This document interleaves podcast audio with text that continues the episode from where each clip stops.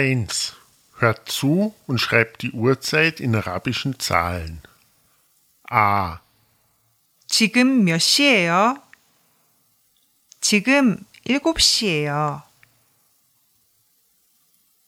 B. 지금 몇 시예요? 3시 40분이에요.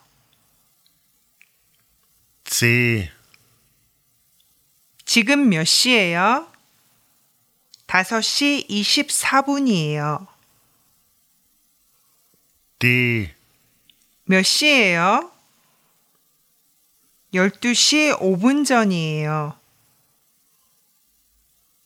E. 몇 시예요? 지금 1시 20분 전이에요. F. 보통 몇 시에 일어나요? 6시 반쯤에 일어나요. G. 언제 점심을 먹었어요? 2시쯤에 먹었어요.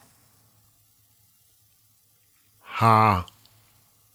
우리 언제 봐요? 이따 4시 15분 전에 봐요. 2. Hört euch den Text an und beantwortet die folgenden Fragen. 렌시 오늘 일이 몇 시에 끝나요? 5시에 끝나요. 왜요? 그럼 우리 같이 영화 보러 가요. 아, 미안해요. 저는 오늘 7시 반에 약속이 있어서 영어 보러 못 가요. 그런데 내일은 시간이 있어요. 내일도 괜찮아요.